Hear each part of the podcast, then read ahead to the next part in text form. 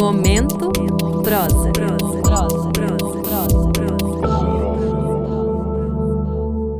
Olá, eu sou Denise Soares, produtora e técnica de programação cultural em São Paulo, e lerei um trecho do livro A Violoncelista de Michael Krieger, traduzido por Sérgio Telaroli. Há uma hora do dia na qual todas as decisões importantes de minha vida, quando sujeitas a planejamento consciente e não resultantes apenas do apressado encadeamento de acontecimentos fortuitos, são tomadas a saber entre seis e sete horas da manhã. Com terrível regularidade, acordo sempre às seis horas e vez por outra assisto ainda ao ponteiro dos segundos de meu relógio de pulso encaminhar-se para o 12, produzindo o que às vezes defino como a única linha verdadeiramente reta em minha vida. Tudo o que acontece depois das sete nada mais é do que realização prática, melancólica execução. Se de manhã me vem à cabeça uma complicada sequência de notas, ela se dissolve ao longo do dia e à noite já desapareceu por completo.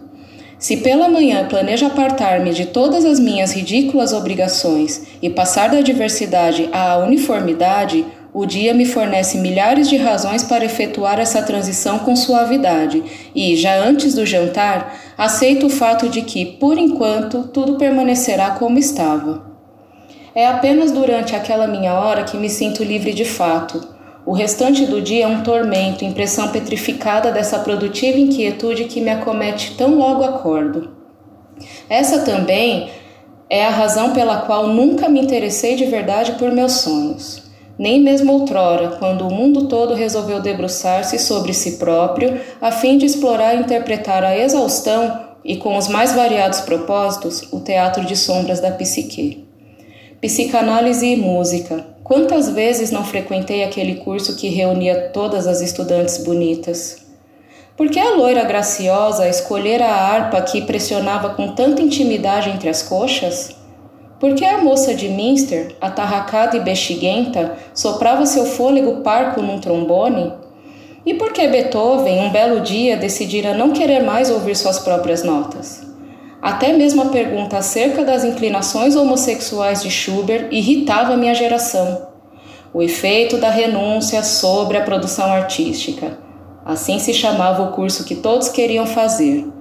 Por intermédio do ato de ouvir, dizia o programa, o compositor impõe aos ouvintes o reconhecimento da culpa que o compeliu à composição da obra. Éramos cúmplices, portanto.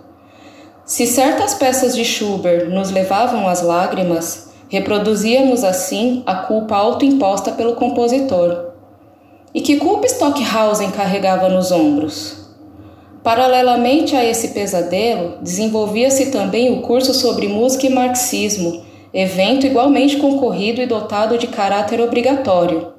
Enfim, como coroação daqueles anos, ofereceram-nos uma mescla de ambos os cursos sobre a influência da psicanálise e do marxismo no desenvolvimento musical, a vida pulsional dos sons como expressão da consciência pesada do capitalismo industrial tardio, à luz de Stravinsky e Schoenberg.